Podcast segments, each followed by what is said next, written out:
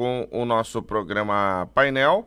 E agora é o momento do nosso boletim de previdência social. Na linha conosco, doutora Mariana Petri. Bom dia! Bom dia. Deu um bom dia pro sinalzinho do telefone, né? Faz parte, né? Meu amigo Fabrício vai refazer a ligação para nós aí, né? E daqui a pouco a gente tem aí a doutora Mariana Petri. Enquanto isso, eu vou lembrando para você que vem aí a maior Black Week do sul do Brasil.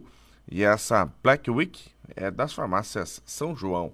Mais de mil lojas no sul do Brasil com a maior Black Week da farmácia São João. Um recado então para você na manhã de hoje aqui na nossa Rádio Taquara. Lembrando também que foi prorrogada o Halloween na DR Sul, né?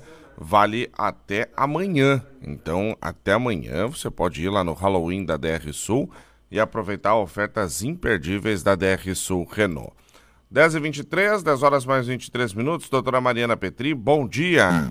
Bom dia, bom dia Vinícius, bom dia ouvintes. Tudo bem, doutora? Tudo bem.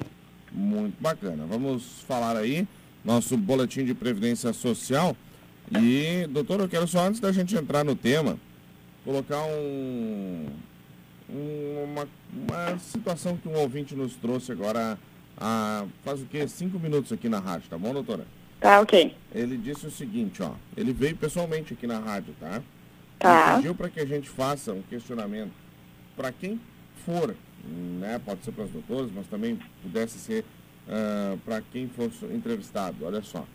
Ele é usuário do INSS, tá? E ele diz quem pode ajudar os velhos que não têm conhecimento e que não são tecnológicos, pois hoje tudo é digital e não temos auxílio nenhum. Ou nós velhos vamos ser esquecidos e jogados para trás. Temos apenas um celular que faz só ligações. Em que lugar podemos ir para termos essa ajuda? Eu vou no INSS e eles só me dizem que é tudo digital.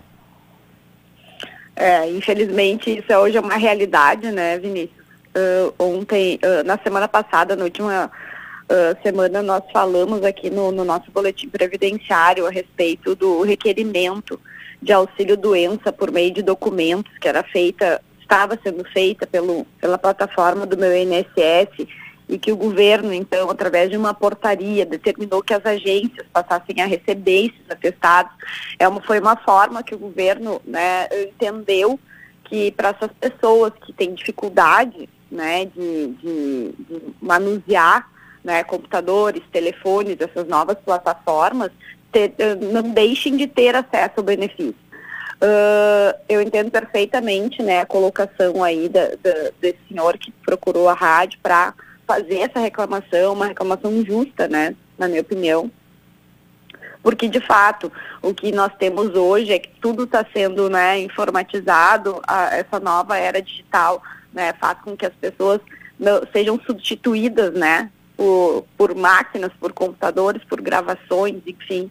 Não são uma nem duas vezes que nós mesmos, nós tentamos, nós que né, com, conseguimos mexer nos computadores, enfim, e às vezes nós queremos falar com alguém de uma operadora de telefone ou em qualquer outra situação e não conseguimos. Então, uh, mas infelizmente essa é, uma, é a realidade atual. O que eu sugiro para esse senhor é procurar né, uh, uh, alguém, um escritório que possa auxiliar ele, se a questão previdenciária até me disponho, se ele quiser procurar o meu escritório, para a gente poder tentar auxiliar ele no que ele precisa. Com certeza, né? Para que ter todo... Porque hoje não vai, ter, não vai ter outro mecanismo senão procurar a ajuda de alguém, né? Porque realmente a tendência de que isso só se amplie. Só, é, só dificulte ainda mais. Exatamente. Porque para o INSS é muito mais fácil também repassar isso para o digital, né? Exatamente. Bom, vamos ao nosso tema de hoje, vamos ao tema da nossa segunda-feira. Hoje nós vamos falar um pouquinho sobre. Nós estamos aí no, no, em meses especiais, né? Que é o outubro rosa, daqui a pouco vem o novembro azul. E a gente falar um pouquinho, as pessoas com câncer, né, doutora, têm benefícios. É, exatamente. Então hoje, considerando né, que a gente está aí no mês de outubro, né, o conhecido outubro rosa, estamos no, no próximo mês temos o novembro azul, né? Então, que são, é, são meses que são dedicados à conscientização, né, tanto de mulheres quanto de homens, né, sobre a importância os exames de rotina, né, para diagnóstico precoce do câncer de mama e do câncer de próstata, né? Então, por isso, hoje, no nosso boletim informativo, né, a gente vai trazer informações aí para os nossos ouvintes a respeito dos direitos previdenciários dos segurados, então, diagnosticados com essa doença aí tão grave, né? O governo garante, né, que as pessoas diagnosticadas com câncer recebam um benefício, né, para auxiliar no, nesse momento que delicado da vida, né? E muitas pessoas precisam então se afastar do trabalho, né, para realizar tratamento dessa doença aí, que ele pode ser tão bastante agressivo, como é o caso da quimioterapia. Então a gente tem os benefícios previdenciários que as pessoas com câncer podem ter, né, são os seguintes. É o auxílio doença, né, também conhecido aí como auxílio por incapacidade temporária, o auxílio acidente, né, e a aposentadoria por invalidez. Então também é chamada de aposentadoria por incapacidade permanente. Uh, antes de. Os benefícios, então, que poss... podem ser acessados, né, doutora? Exatamente, podem ser acessados pelos segurados aí da Previdência Social, acometidos, então, de câncer, né? De qualquer tipo de câncer. Hoje a gente falei, falei aqui no início que, em função dos meses, né? Do outubro, de outubro e novembro, né? Do, da, os meses de, uh, dedicados a a, a prevenção do câncer de mama e câncer de próstata, mas independente do tipo de câncer, né, esses são os benefícios aí previdenciários que estão, uh, que, que, que, as, que os segurados da Previdência podem ter acesso. Né? Antes de falar sobre cada um desses benefícios, é importante eu mencionar que as pessoas com, com diagnóstico de câncer, né, elas têm uma, a, que a gente chama de isenção de carência tá? Nos benefícios que eu citei acima ali, que é o auxílio doença, auxílio acidente aposentadoria por invalidez. E o que, que isso significa, Vinícius? Que não é necessário cumprir um tempo mínimo, né, estipulado pela lei para ter acesso a esses benefícios. Nós já falamos aqui algumas vezes sobre a carência, né, que às vezes o segurado está uh, com algum problema de saúde, alguma doença e tem e precisa se afastar do trabalho. E aí ele vai lá no INSS pedir, então, um benefício de auxílio doença e tem o benefício negado, porque o INSS diz uh, falta de carência, né? Da, da, o motivo é a falta de carência, não é que a pessoa não está doente, que ela não tem a carência necessária para a concessão do auxílio doença. O auxílio doença exige uma carência de no mínimo 12 contribuições, tá? E nas situações de câncer, essas 12 contribuições mínimas não são exigidas né? Então, uh, se algum ouvinte aí está nos escutando e que teve, tem uma situação semelhante, tem um diagnóstico de câncer, e se o INSS negou o benefício por falta de carência, não pode, isso não pode ocorrer, porque nessa situação, né, a carência ela não é exigida na situação de câncer, porque o câncer é considerado uma doença grave e em situações de doença grave não é exigido carência para o acesso ao benefício, tá?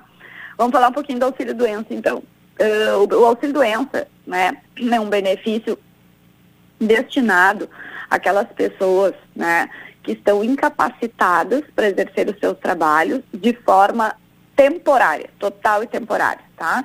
Ou seja, não é definitivo, né? Não é uma situação definitiva. A pessoa, ela tá, teve o diagnóstico, né, de câncer, vai ser submetida a tratamento e ela vai se recuperar e ela vai poder voltar ao trabalho.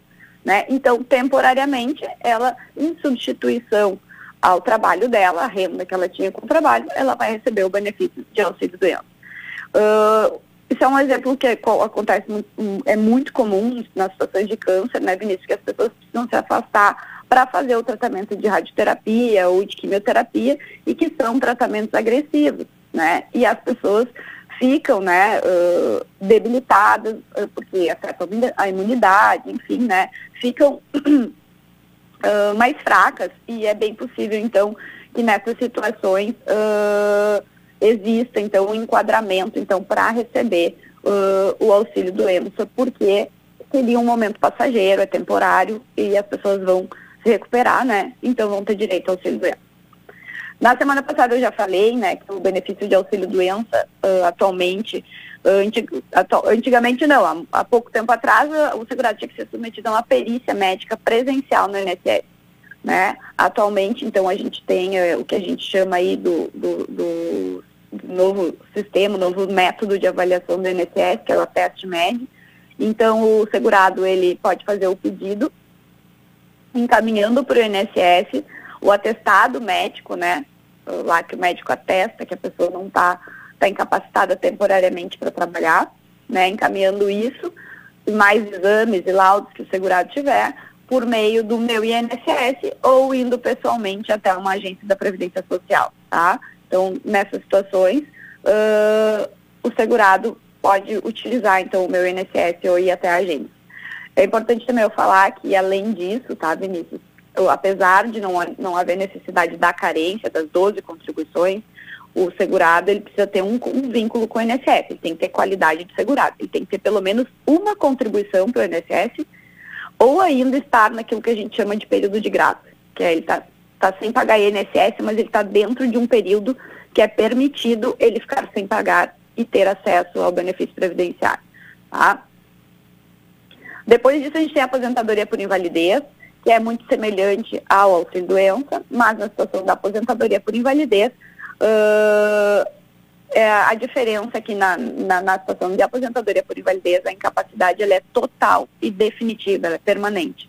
O segurado não vai mais poder voltar para o trabalho, porque, enfim, a doença é grave, né? Uh, e, e, não tem mais condições dele uh, retomar, né, a, a, sua saúde plena para voltar a trabalhar. Então, nessa situação, uh, o segurado cometido com câncer vai ter direito, então, à aposentadoria por invalidez.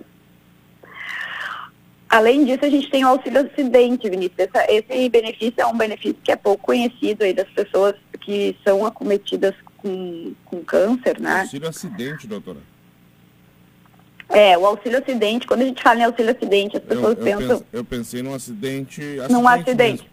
É, as pessoas pensam, ah, tem que ter sofrido um acidente, né? Tem que ter ocorrido um acidente de trabalho, tem que ter ocorrido um acidente doméstico, um acidente na rua, enfim. Mas não, não é só, somente assim, somente dessa forma que, a, que o segurado tem direito ao auxílio acidente. Não precisa ter, haver um acidente. Por quê? Porque o auxílio acidente ele é devido para a pessoa que ela tem a redução da capacidade laboral do trabalho. Ele fica com a capacidade de trabalho reduzida e aí ele tem direito ao auxílio acidente. Uh, quer ver um exemplo, Vinícius, uh, que eu vou dar mais especificamente em, na situação de, de câncer de mama, de câncer de mama, de câncer, tá? É câncer de mama. Uma, uma mulher, tá? Que ela, ela é tem, tem um diagnóstico de câncer de mama e ela é submetida a uma mastectomia, ela tem que tirar uma das mamas ou ambas as mamas, tá? Ela pode ter uh, uma redução de capacidade de trabalho. Por quê? Porque ela pode ficar com o movimento dos braços prejudicado, ela pode ficar com um problema na coluna, enfim. Então, é, não significa que ela não pode mais trabalhar, que ela não possa mais exercer uma atividade laboral, mas ela pode sim ter uma redução da capacidade de trabalho. Ela, digamos que ela, ela trabalhava uh, num, numa indústria calçadista, por exemplo, como costureira, precisa movimentar muitos braços, né? E ela fez uma mastectomia, tirou uma das mamas ou ambas as mamas, e, e existe uma limitação de movimentação, ou seja, existe uma redução da capacidade dela para trabalhar. Nessas situações, então, é devido uh, o auxílio acidente. que vai ser pago, uh, não, não, não, não, ele não é do mesmo, no mesmo valor que o auxílio doença, mas ele vai complementar aquela renda que ela trabalha, que ela que é do trabalho dela, né? O salário que ela recebe, ele complementa, ele é como se fosse um complemento, porque ela está com a, a, capacidade dela reduzida de trabalho, então o auxílio acidente serve para complementar essa renda. Esse é um benefício auxílio acidente que pouca, pouca, as pessoas desconhecem, né? Porque, como tu falaste, eu achei, acreditei que devesse haver um acidente para caracterizar, então, para ter direito ao auxílio acidente. E, e uma, uma pergunta, né? Por fim, para finalizando aí, já me prolonguei bastante. Uh, as pessoas também têm dúvida, Vinícius, se nunca contribuíram para o INSS, vão ter direito a algum, benefício nessas situações de, de diagnóstico de câncer?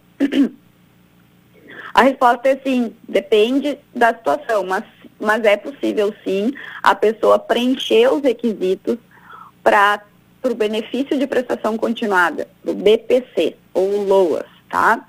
Mas nessa situação, o que, que acontece? Para o segurado ter direito ao LOAS, que a gente chama, ele não é um benefício previdenciário, ele é um benefício uh, assistencial, tá? Além da doença, além do, da doença e a incapacidade, né, para exercer atividade laborativa por meio de atestado, que o segurado vai ter que demonstrar também, a pessoa, essa pessoa que está acometida uh, com essa doença, ela vai ter que demonstrar que é uma família de baixa renda, tá? Ou seja, deve ficar evidente que a pessoa não tem, é uma, uma, está em uma situação de miserabilidade, ela é baixa renda e deve estar inscrita nos programas sociais do governo federal.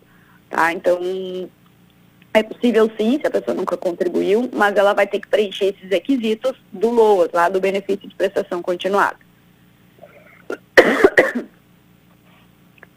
Então, uh, finalizando, né, Vinícius, essas são as, uh, esses são os benefícios previdenciários, então, destinados às pessoas acometidas com câncer, né, relembrando auxílio doença, aposentadoria por invalidez, o auxílio acidente e ainda se a pessoa nunca contribuiu para o INSS, né, ou não tem o vínculo com o INSS também, às vezes a pessoa contribuiu e já está muitos anos sem contribuir, ela pode verificar a possibilidade de se enquadrar aí no, no benefício de prestação continuada ou no LOA.